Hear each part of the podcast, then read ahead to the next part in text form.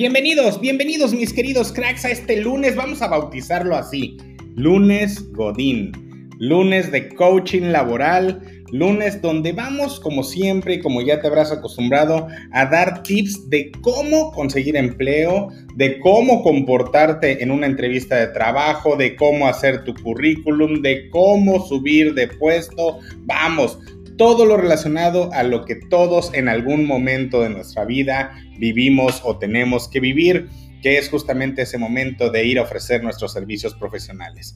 Bienvenido a este capítulo número 11 de este tu podcast con Roberto Millán.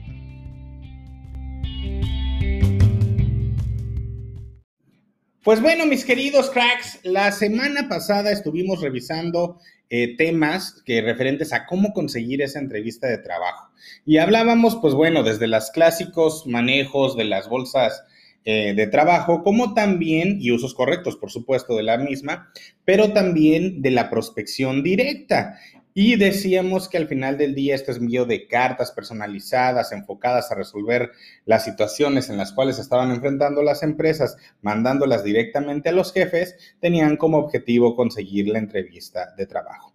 Y hoy, hoy te traigo unos tips que tú debes de seguir, 10 tips que debes de seguir para salir bien airoso, para salir, bueno, creo que ya hablé un poquito mal ahí, pero para salir airoso, para salir bien de eh, parado en estas entrevistas de trabajo. Así que aquí va el decálogo de las 10 cosas, las 10 reglas que debes de seguir para tener éxito en una entrevista laboral. Punto número uno, prepárate. Mucha gente, y es impresionante, llega sin estar preparada a una entrevista de trabajo. De entrada, ¿cómo te tienes que preparar? Conociéndote a ti mismo. Recordemos, y lo he platicado mucho, cuando vamos a conseguir ese empleo, realmente no vamos a buscar chamba. Vamos a ofrecer nuestros servicios profesionales, por lo tanto, si se trata de ofrecer, estoy vendiendo, es una venta. Tú no puedes vender algo que no conoces, por lo tanto, de entrada, conócete a ti mismo. Punto. Si tú no te conoces a ti mismo, definitivamente que te vas a meter en muchos problemas. Conoce cuáles son tus habilidades, cuáles son tus competencias, preferentemente habilidades humanas. Las técnicas sabemos que se pueden entrenar, sin embargo, tenlas presentes. Normalmente la gente llega muy, muy eh, pensado en, un discurso técnico. Y a veces los entrevistadores, sobre todo aquellos que tienen más experiencia, se van a ir para conocer tus habilidades y tus competencias humanas. Por lo tanto, ve preparado en ellas. Recordemos que la competencia y la habilidad hay diferencias. Las habilidades son las cosas que simple y sencillamente se te facilitan. Para ti son fáciles de hacer y las haces incluso mejor que los demás. Las competencias son una combinación de habilidades, por ejemplo, liderazgo y trabajo en equipo. Aquello que finalmente te va distinguiendo, que te hace distintivo. Siguiente, conoce a la empresa para la cual estás aplicando. Y esto forma parte del punto número uno. Es increíble, a mí me ha llegado gente entrevistada a las entrevistas que ni siquiera sabían para qué las iba a entrevistar. No habían investigado nada de la empresa donde yo estaba trabajando en ese momento y decías, no es posible, tienes que llegar conociendo y diciendo, porque además, imagínate que llegas a una entrevista de trabajo y resulta que no te gusta aquella empresa a la que vas a aplicar, pero ya estás enfrente del entrevistador. Pues no le puedes decir como, ¿sabe qué? Fíjese que la neta no me gustó. Claro que hay maneras para rechazar ofertas de trabajo y ya hablaremos en otro episodio de las mismas, pero de entrada, pues no puedes esperarte hasta tener enfrente al reclutador para entonces sí decirle, oye, pues bueno, ya sé de qué va la empresa, de qué va el puesto. Entonces, investiga con antelación. Estos puntos te van a ser de mucha ayuda. Siguiente, cuida tu imagen y tu vestimenta. Cuida tu imagen y tu vestimenta. Y ya hablaremos más del tema de imagen en este podcast, sobre todo con el tema de uso de perfumes, de colonias, de semiótica, de vestuario, de protocolos de vestir, de, eh, vamos, eh, condiciones para mostrar autoridad o bien para mostrar accesibilidad. Ya lo iremos develando poco a poco, pero recuerda, se trata de traer y no de distraer. La vestimenta debe de ser lo más clásica posible para que genere confianza sin caer en algo que se vea anticuado. Simple y sencillamente debes de mantenerte lo más profesional posible Y chicas, recuerden traer, no distraer. Y eso va para el color de los labios, el escote, la falda, etcétera, etcétera, etcétera. Y bien importante, haz apertura y cierre. Y este punto, este último punto de prepararte, que es decir, que llegues listo para que te digan, platícame de ti. Es clásico que te digan, platícame de ti. Por lo tanto, ve preparado a ese tipo de apertura o cierre que pudiera ser la entrevista y sepas qué decir, no que lo tengas que improvisar en el momento. Siguiente, punto número dos, y va un poco de la mano con el último de los puntos que te decía del uno, romper el hielo. Siempre será muy importante que cuando llegues a una entrevista de trabajo rompas el hielo. ¿Qué es esto de romper el hielo? Simplemente habla de cualquier cosa que no esté relacionada a la entrevista. Es decir, habla del clima, habla de algún accesorio que le ves a la persona que te va a entrevistar, de algo que esté sobre su escritorio, de algo que esté en su pared, de algún adorno, de una foto de niños que tenga y pregunta y saca plática sobre ello. De esta manera romperás la tensión no solamente con él, sino también tú te sentirás más tranquilo y podrás desenvolverte mejor en esta entrevista de trabajo. Por lo tanto, rompe el hielo. Úsalo ya de manera habitual. Todo el tiempo lo haces cuando llegas con alguien que no conoces y llegas a sacarle plática. Bueno, lo mismo ocurre en una entrevista de trabajo. Esto va a fomentar que el, el ambiente se relaje y que se pueda fluir mucho mejor la entrevista. Siguiente, punto número tres, responde de una manera contextual y no conceptual. ¿A qué me refiero? Si tú me cuentas es que yo soy muy bueno en liderazgo, perdón, no te conozco, no tengo idea si realmente eres bueno o buena en liderazgo. Entonces, ponme contextos. Mira, considero que una de las habilidades y competencias que más tengo es la de liderazgo. Te voy a contar por qué. Cuando estuve en el desarrollo y la organización de bla, bla, bla, bla, y pones un contexto para que entonces yo diga, ah, tienes razón, si es bueno en liderazgo, o a lo mejor es bueno en ventas, o a lo mejor, no lo sé, de lo que tú quieras hablar trata de responder de manera contextual y no solamente conceptual. No se trata de que digas, oye, ¿qué tal te va? Bien. Bien, ¿por qué? Amplía tu respuesta. Esto es parte del punto número tres. Ahora, aguas con el punto número cuatro porque todo mundo se va de boca y es de las principales razones por las cuales no te contratan. Aguas con las preguntas personales. Y abro, cierro comillas, personales. Puede que realmente no sean personales. ¿A qué voy con esto? Mira, pueden hacerte una pregunta que aparentemente es de tinte personal, pero realmente lo que estoy midiendo es otra cosa. Ejemplo, si yo te dijera, hola, ¿qué tal? Oye, quiero hacerte una pregunta. Si yo ahorita entrara a tu cuarto y a tu baño, ¿qué vería? ¿Cómo está tu cuarto? ¿Me lo puedes describir? Y créeme, hay gente en la entrevista que como no llega preparada, te dice, híjole, no, no lo dejaría entrar porque tengo un desastre en mi cuarto. No, la verdad, la cama la vería descendida, la ropa la vería tirada en el piso, los zapatos fuera de lugar. A ver, espérame, no te estoy preguntando realmente cómo está tu cuarto, no me interesa eso. Quiero saber si eres ordenado, si eres limpio, si tienes algún tipo de orden o de patrones que te guste respetar, porque al final del día las preguntas personales en una entrevista de trabajo no son personales Así te pregunten, oye, este, ¿tienes tatuajes? Oye, ¿cuál es tu preferencia sexual? Oye, ¿estás casado? Oye, ¿tienes hijos? Créeme, no son preguntas de índole personal, son preguntas de índole profesional y lo que tienes que tener muy claro es qué, qué está atrás de esa pregunta. Por ejemplo, si alguien te pregunta si tienes hijos, ¿por qué sería importante? Pregúntate a ti, es una empresa familiar y tal vez le interesa que yo sea alguien de familia, o el puesto al que se está buscando requiere demasiado interés este, de que yo no tenga distractores. ¿Por qué te están preguntando esas preguntas? ¿Por qué te preguntan si tienes tatuajes? ¿Por qué te preguntan si tienes pareja? ¿Por qué te, o sea, y la mejor manera de salir adelante con una de estos tipos de preguntas y que te va a dar un pequeño espacio para preguntar es, mira, ahorita te contesto, pero cuéntame, tiene, ¿cuál es la relevancia de tu pregunta con respecto al puesto? Y entonces ya te van a decir, ah, mira, lo que pasa es que yo quiero que vas a salir mucho de viaje, entonces si tienes hijos no te quiero afectar. Eso pudiera ser una de las respuestas. Entonces, Al final del día, ojo con las preguntas personales, ninguna, créeme, son personales, tienen detrás un índole profesional. Punto número 5, preguntas de compensación. Ve muy claro qué es lo que tú quieres, cuánto estás dispuesto a ganar, cuál es tu piso para aceptar el trabajo y cuál es tu ideal. Normalmente te dicen cuánto quieres ganar y no tienes ni idea qué contestar. Entonces, ve preparado para ello. Puedes incluso, bueno, ¿cuánto ganabas en el anterior trabajo? Y trata de contestar de una manera mucho más hábil, mucho más inteligente, donde tu entrevistador diga, wow, o sea, tiene mucho sentido lo que me está diciendo, porque a lo mejor le juntas la parte bruta y no solamente la neta, porque a lo mejor juntas prestaciones, porque a lo mejor lo haces de manera anual en lugar de mensual, y eso también le puede dar un margen a él para saber dónde está, dónde está él parado contigo y cuánto te puede ofrecer.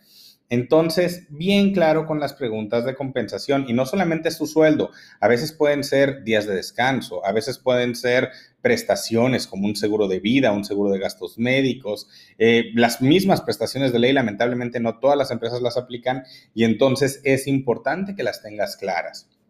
Siguiente, punto número 6, responde diferente, no mejor. La gente va muy presionada a una entrevista de trabajo buscando ser mejor y no te busques ser mejor que nadie, no te estás comparando con nadie. Busca simple y sencillamente responder de una manera diferente. Si yo te hiciera una pregunta de, oye, ¿cómo harías este proyecto? Y tú nada más me dices, ah, pues mira, yo haría esto así y así. Yo la verdad es que lo que estaría buscando es, a ver, permíteme, ¿cuáles son los alcances? Pediría más detalles antes de dar una respuesta y eso te va a ser diferente. La gran mayoría simplemente contesta secas cuando tú, al contestar de una manera distinta a los demás, ya empiezas a generar una diferenciación y te puede ayudar muchísimo. Siguiente, aguas con las preguntas negativas. ¿Qué es una pregunta negativa? Una pregunta negativa puede ser aquella que te hagan buscando que te enojes, buscando que no sea positivo. Por ejemplo, Recuerdo muy bien que este, un coach laboral de nivel internacional dice que una vez fue a una entrevista de trabajo y eh, el, el, entrevistador era tan hábil que lo que quería era medir su nivel de inteligencia emocional. le dijo, oye, mano, qué bárbaro, se nota que te urge el trabajo. Y él le dijo, ¿por? Le hace, pues porque se nota que esa camisa ya no te queda, ve, estás por dar el botonazo. Realmente el entrevistador lo hizo a propósito, quería medir si este se frustraba, se enojaba o no.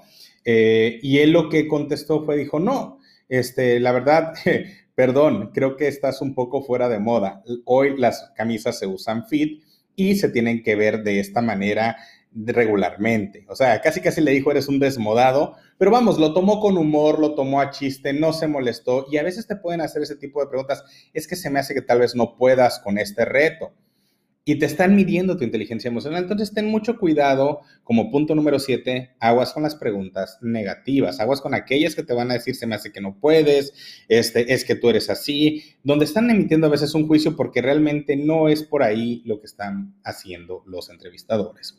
Punto número ocho, contesta y siempre que contestes cuando te hagan cualquier pregunta, contesta con algo que puedes aportar a la empresa. No contestes lo que tú quieres. Oye, ¿cómo te ves en cinco años? Pues me veo en una maestría, en el otro lado, aprendiendo mucho. No, no contestes lo que tú quieres. No es una entrevista donde me interesa saber cuál es tu plan y objetivo de vida al 100%. Claro que hay preguntas que te las voy a preguntar para saber mucho a detalle al respecto, pero de entrada lo que yo quiero conocer es que tú me digas que puedes aportar a la empresa. Cada pregunta que te hacen, velo de esta manera. Es una oportunidad para que te puedas vender. No hay mejor manera de que te contraten que alineándote a las necesidades de la institución. Por lo tanto, siempre contesta buscando algún aporte hacia la empresa, hacia tu jefe, hacia el nuevo equipo de trabajo. Punto número 9 si te hablan de un tema de ventas, conocer el producto, creer en el producto, vender en el producto, pues repito, ir a ofrecer tus servicios profesionales es un tema de ventas, es un tema de ventas. Si tú tienes que conocer el producto, ¿quién es el producto? Tú. Si hay que creer en el producto, porque como vendedor tienes que creer en el producto, ¿en quién tienes que creer? En ti. Y si hay que vender el producto, ¿qué producto tienes que vender? A ti mismo. En el buen sentido, por supuesto, pero te tienes que saber vender. Y por último, punto número 10, cierre y seguimiento. Clausura la entrevista de una manera amable, agradable y siempre diciendo que sigue. Me comunico con ustedes, ustedes se comunican conmigo, tengo que esperar cuánto tiempo. Siempre importante que noten tu interés para un seguimiento. Hasta aquí el decálogo de cómo salir exitoso en una entrevista laboral, mis queridos cracks. Aplica estos 10 puntos y créeme, tus posibilidades de salir airoso en estas entrevistas se van a multiplicar. Tip, tip, tip para subir de puesto. ¿Qué es lo que hoy te voy a compartir? Bueno, de entrada quiero que te tatúes la siguiente frase y la repitas conmigo. El buen profesional se le reconoce por los resultados. ¿Ok? Repite conmigo nuevamente. Al buen profesional se le reconoce por los resultados. Por lo tanto, y aquí te voy a decir una frase que viene al caso que leí cuando yo era muy joven en un libro y que reza así, nunca la olvidé. En la vida hay dos cosas, resultados y excusas. Por cierto, las excusas no cuentan. Así como te lo estoy diciendo, las excusas no son más que eso, son excusas, son pretextos que al final del día no cuentan no van a sumar en ti para el tema de subir de puesto, para seguir creciendo laboralmente, para escalar en esta empresa. Al final del día, para que eso pase, necesitas dar resultados. Por lo tanto, queridos amigos, evita las excusas. Te voy a dar una recomendación que me dio un ex jefe hace muchos años. Las cosas deben de pasar siempre deben de pasar y además deben de pasar de manera impecable, es decir, que se note la mano, tu mano, en lo que acaba de ocurrir, para que digan, mira, lo hizo Roberto. Es bien importante entonces que hagas que las cosas pasen. Al buen profesional se le reconoce por resultados, no por excusas, no por pretextos. Así que si quieres subir de puesto, empieza y deja de lado el dar excusas y comienza siempre a buscar la manera de hacer que las cosas pasen. Créeme que si haces esto, vas a ser ampliamente considerado para subir de puesto, mi querido crack.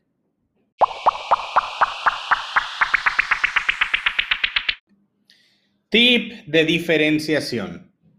Cómo mostrarte diferente de todos tus demás compañeros y va muy de la mano con lo que te acabo de decir para subir de puesto. Acabo de decir que el buen profesional se le reconoce por los resultados y que las excusas son solo eso, excusas, y que al final del día no cuentan, no suman para ti, no suman para que tú sigas creciendo. Lo único que suma para ti son los buenos resultados. Por lo tanto, ¿cuál es entonces este tip que te voy a dar de diferenciación? De entrada va muy de la mano con el anterior, pero es el siguiente la ten disciplina. Ten disciplina. Disciplina, voy a decir la, la, forma más fácil que hay para explicarla y como yo la entiendo muy bien, disciplina es hacer lo que tienes que hacer aunque no quieras hacerlo. Disciplina es hacer lo que tienes que hacer aunque no quieras hacerlo. Ese es el tema del cual te quiero yo platicar el día de hoy. ¿Qué sucede y cómo le voy a hacer si yo no quiero hacer algo? ¿Qué pasa si quiero postergar esa entrega del reporte? ¿Qué pasa si quiero mandar mañana el correo, mañana esa cotización? Si prefiero hacer esa junta otro día y no hoy. Bueno, lo único que estás haciendo es postergarlo. Se llama procrastinación. Procrastinación, perdón. Procrastinar es postergar algo que bien podrías hacer y que lo podrías hacer ya mismo. Todos caemos en ese problema y te quiero dar mis hacks y recomendaciones para que no dejes las cosas para mañana, sino que las pongas ya mismo en tu caja de prioridades, en tu time box, como lo hablamos en algún capítulo pasado, y que de esta manera tú salgas reluciente, adelante y de esa manera fluya todo. Así que, ¿cuáles son las recomendaciones que te quiero decir y que evites el para mañana, lo hago mañana? Si lo que tienes que hacer dura menos de 15 minutos, por favor, hazlo en ese momento. No te des excusas, no lo anotes, no lo postergues, no digas lo hago en la tarde, lo hago mañana, lo hago al ratito. Si te dura menos de 15 minutos hacerlo, hazlo en el momento. Y cuando sea yo te voy a decir una regla que tengo yo. Cuando sea algo que realmente no te gusta hacer, lo primero que tienes que hacer, valga la redundancia, es hacerlo en el momento. Te pongo un ejemplo. Yo en este momento, como todo seguramente al principio de año, estaba buscando hacer ejercicio, ponerse a dieta y darle durísimo para bajar esos kilitos que nos ha dejado la pandemia y este diciembre pasado. Entonces, hoy en la mañana me encontraba con un, híjole, ya se me hizo un poco tarde, me tengo que poner a trabajar, este, yo creo que el ejercicio lo hago más tarde. Y yo me autopuse una regla. Cada vez que yo quisiera postergar algo que era importante, en ese momento lo tenía que hacer. Entonces, en el momento que dije, mejor hoy no hago ejercicio, o lo hago mañana, o lo hago al rato, que eso pasó por mi cerebro en segundos, en ese momento dejé lo que estaba haciendo, me levanté y me puse a hacer mi rutina de ejercicio. Dejé todo, no importó, y en ese momento me puse a hacer las cosas. No hay mejor manera cuando no quieres hacer algo que cuando tu cerebro te trata de traicionar y te dice no lo hagas, párate y hazlo. Créeme que eso va a evitar que dejes las cosas para mañana. Eso te va a diferenciar de los demás. Te quiero además platicar un poquito de ciencia por qué pasa esto en nuestro cerebro. Nuestro cerebro está acostumbrado a las cosas fáciles. Nuestro cerebro le gusta elegir lo fácil y lo cómodo antes de lo difícil. Por ejemplo, si tú tienes en tu, refrigerador eh, posibilidades de hacerte un sándwich o posibilidades de hacerte una ensalada, tu cerebro va a decir, agarra el sándwich, es más fácil, dos panes, jamón, queso, vámonos. A que diga ensalada, tengo que cortar la lechuga, tengo que este, cocer el pollo, echarlo, voy a ver qué aderezo preparo. O sea, es más trabajo y entonces tu cerebro dice, no, vete por lo fácil. Eso, te lo estoy poniendo un ejemplo de comida, pero pasa prácticamente en todo. Entonces lo que tú tienes que hacer es ayudar a tu cerebro. Número uno, ayúdalo de esta manera que te estoy diciendo. Si tu cerebro te está diciendo no lo hagas, en ese momento, ¡pum!, párate y hazlo. Si tu cerebro te está diciendo, ay, eso está difícil, párate y hazlo. Disciplina es hacer lo que tienes que hacer aunque no quieras hacerlo. Y entonces dejas de decir mañana, mañana, mañana. Créeme que si eres de esos colaboradores que le dicen a su jefe, mañana se lo entrego, mañana se lo entrego, mañana se lo entrego, mañana vas a escuchar bromas en el pasillo que te van a decir, eres el hombre del mañana o la mujer del mañana, porque siempre me dices, para mañana le tengo las cosas. Entonces, ten mucho cuidado en procrastinar. Esto no daña, que diga, daña completamente tu imagen, te hace que te vuelvas uno más del montón. Y si tú quieres diferenciarte, haz todo lo contrario. Y además, ayúdate, ayúdate. Por ejemplo, si tú, tú te hubieras puesto ahorita, voy a salir a correr, te voy a dar una recomendación. Vístete con pants, duérmete con pants, con playera, calcetines puestos y ten los tenis al lado de tu cama. De tal manera que en cuanto te levantes, sea tan fácil a tu cerebro ponerse los tenis que no tenga de otra más que salir a caminar. De esa manera vas a ayudar a tu cerebro a que esas cosas que normalmente son difíciles para nosotros se vuelvan fáciles.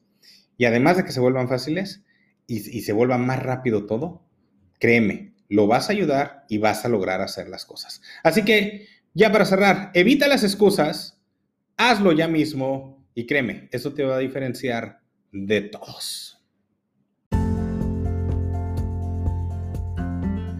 Muchas gracias mis queridos cracks por haberme acompañado en un episodio más de este tu podcast con Roberto Millán. El capítulo número 11 fue el que estrenamos el día de hoy. Por favor, no olvides suscribirte, no olvides seguirme en mis redes sociales. En todas estoy como Roberto Millán M, en TikTok, en Facebook, en Instagram en todos lados en Twitter para que mantengamos comunicación. Ya algunos de ustedes me han estado buscando por allá y les he empezado a contestar manteniendo pláticas que hemos sostenido en este podcast y yo más que encantado de que esto se siga manteniendo. También he recibido por ahí solicitudes de temas que quieren que hable y con mucho gusto vamos a hacerlo. Por favor, simplemente ponme ahí el tag, dime Roberto, me gustaría que hables de este tema y lo vamos agendando. Te recuerdo que mi nombre es Roberto Millán y yo te voy a ayudar a que esas cosas que parecen imposibles se vuelvan posibles. Nos estamos viendo, cracks.